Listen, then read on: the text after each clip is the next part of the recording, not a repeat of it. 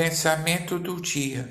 Jesus alertou aos seus discípulos que a vigilância e a oração são atitudes preventivas. Praticando-as, não entraremos em tentação. Mateus 26, 41. Sejamos prudentes e observemos tais atitudes que alimentam o espírito e negam as inclinações pecaminosas da carne Pastor Heber Jamil, que Deus te abençoe.